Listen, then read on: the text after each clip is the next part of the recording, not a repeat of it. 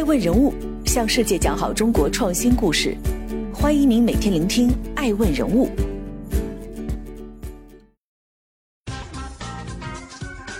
Hello，大家好，欢迎大家的守候。本期播出的爱问观察是：北京环球影城 vs 上海迪士尼，谁才是王者？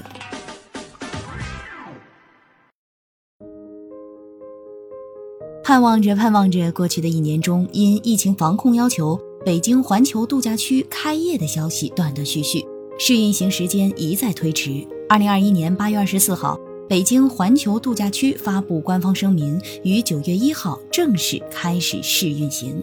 该声明表示，试运行期间，北京环球影城主题公园、北京环球城市大道以及两家度假酒店将对受邀客人开放。受邀客人将在指定日期体验主题公园中部分景点、娱乐设施、演出和餐饮服务。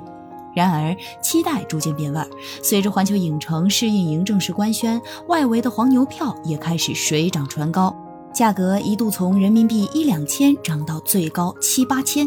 据爱问人物获悉，在受邀内测开启仅一天后，北京通州警方就发布通告称。针对有人举报在网络社交平台上倒卖环球影城内部测试体验资格的情况，依法展开调查。经查，四人以一千元至五千元不等的价格倒卖环球影城内部测试体验资格，扰乱正常经营秩序。目前，四名违法行为人已被北京通州公安分局依法行政拘留。千元门票、天价体验，甚至触碰法律边界，北京环球影城这般开局。将奏出何样狂想曲？欢迎继续聆听《守候爱问人物》，向世界讲好中国创新故事。正在播出的爱问观察是：杀死那个迪士尼。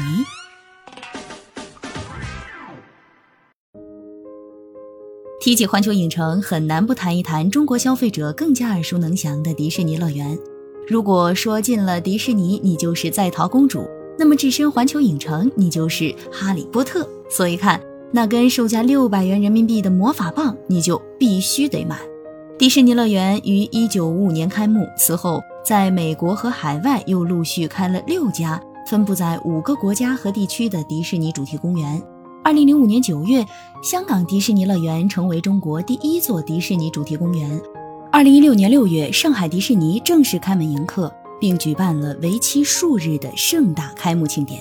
在二零二一年六月刚刚过去的上海迪士尼乐园五周年庆典上，官方披露，开园的这五年内，以迪士尼乐园为核心的上海国际旅游度假区共接待游客超八千三百万人次，旅游收入超四百亿元。此外，中国旅游研究院的数据显示，游玩迪士尼的游客在上海的逗留时间以两到三天为主，人均花费在一千元到两千元。在放眼整个全球范围内的迪士尼，上海迪士尼简直就是流量金蛋。据爱问人物了解，相比较迪士尼来说，一九六三年起源于好莱坞电影文化的环球制片公司决定将部分摄影棚改建成环球影视城对外开放，这就是如今环球影城的雏形。此后的漫长几十年，环球奥兰多影城、日本大阪环球影城、新加坡名胜世界环球影城相继开业。作为一个集合《侏罗纪公园》《哈利波特魔法世界》《功夫熊猫》《小黄人乐园》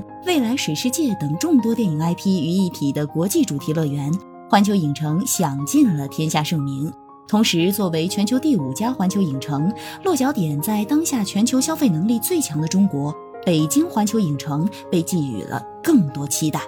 事实上，自打2001年 NBC 环球公司计划在中国开环球影城以来，它就一直是行业内的顶流。公开资料显示，北京环球影城一期工程由环球影城主题公园、环球城市大道以及两家度假酒店组成，是世界第五个、亚洲第三个环球影城主题公园，也是迄今为止规模最大的环球影城主题公园，面积是新加坡环球影城的五倍。从百度指数这一指标来看，虽然迪士尼乐园的搜索指数常年高于环球影城，不过就开业时的峰值来看，环球影城冲劲儿更大。上海迪士尼在开业之初的指数峰值为一万七千左右，不及当下环球影城的两万二。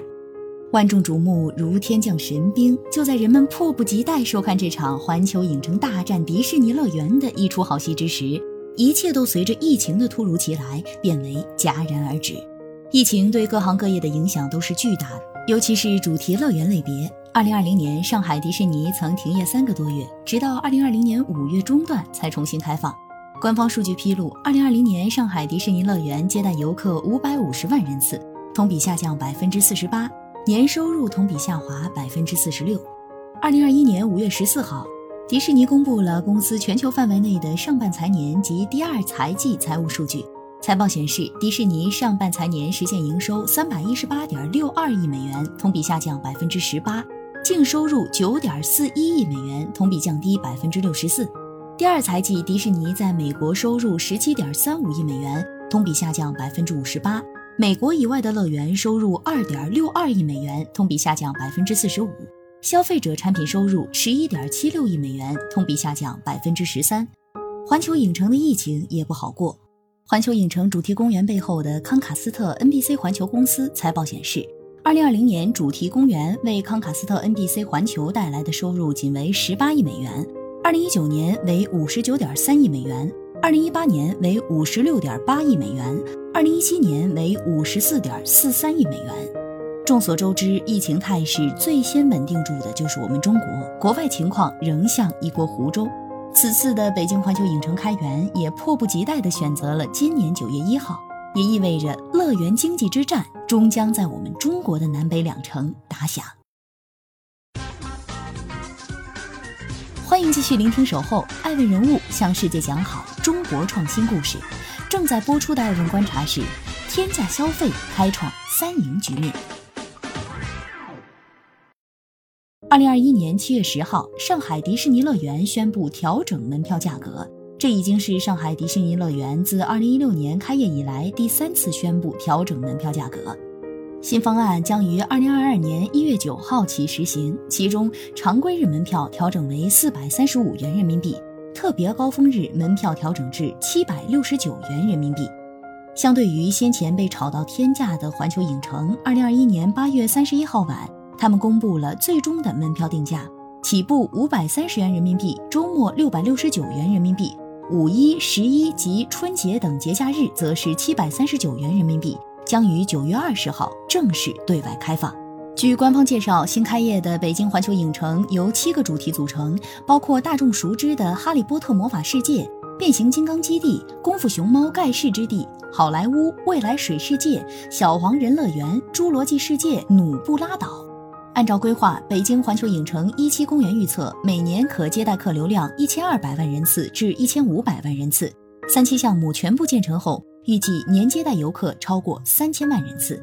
除乐园内部之外，环球影城对周边的带动效果也必将是剧烈的。山西证券的张小林曾表示，环球影城这类拥有 IP 矩阵的旅游度假综合体，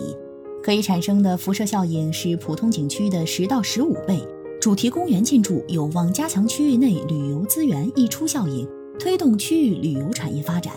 去哪儿网表示，八月三十号，环球度假区公布正式开园日期半小时内，平台上中秋期间以北京为目的地的机票搜索量超过上周同期十一倍。中秋期间，北京必将成为全中国最火热目的地。热度陡升最明显的是乐园附近的酒店。去哪儿平台上。周边酒店的搜索热度与上周同时间相比增长超过十倍。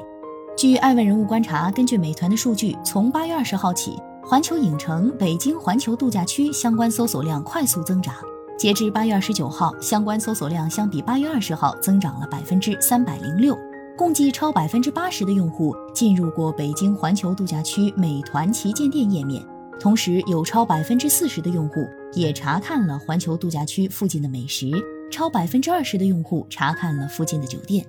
这一点可以比照南方的老朋友。公开资料显示，在二零一一到二零一六年建设期间，上海迪士尼项目固定资产投资对上海市 GDP 年均拉动百分之零点四四。二零一六年上海迪士尼开业，上海实现旅游业增加值一千六百八十九点七亿元，占 GDP 比重上升至百分之六点二。此后五年，旅游产业增加值占 GDP 比重稳定在百分之六点三左右。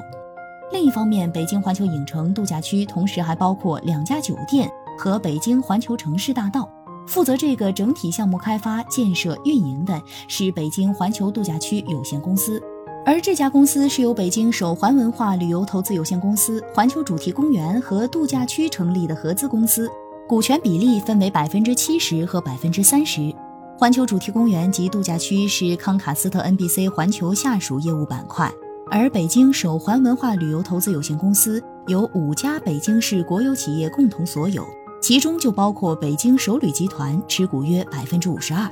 这口蛋糕绝对够甜，要它的人来自四野八方。艾问人物认为，环球影城的落地也激发了另一方势力的斗志。作为中国第一个自主创新的主题公园连锁品牌。欢乐谷也曾有过长达数年辉煌，他站在全中国主题公园金字塔尖高唱“无敌是多么寂寞”。即便迪士尼开在上海，他也能悄悄侥幸距离的差异。然而，这样的高枕无忧终究会在今日打破。就像一座城市有两支球队，环球影城今年开业，我们也算在北京终于迎来了一个对手而已。欢乐谷集团常务副总经理、北京欢乐谷总经理赵小兵此前表示。北京欢乐谷已全面启动七期山海间项目的筹划工作，将通过强势导入山海经 IP，打造为全球首创的立体山水结合、光影互动的立体公园。项目拟于二零二四年推向市场。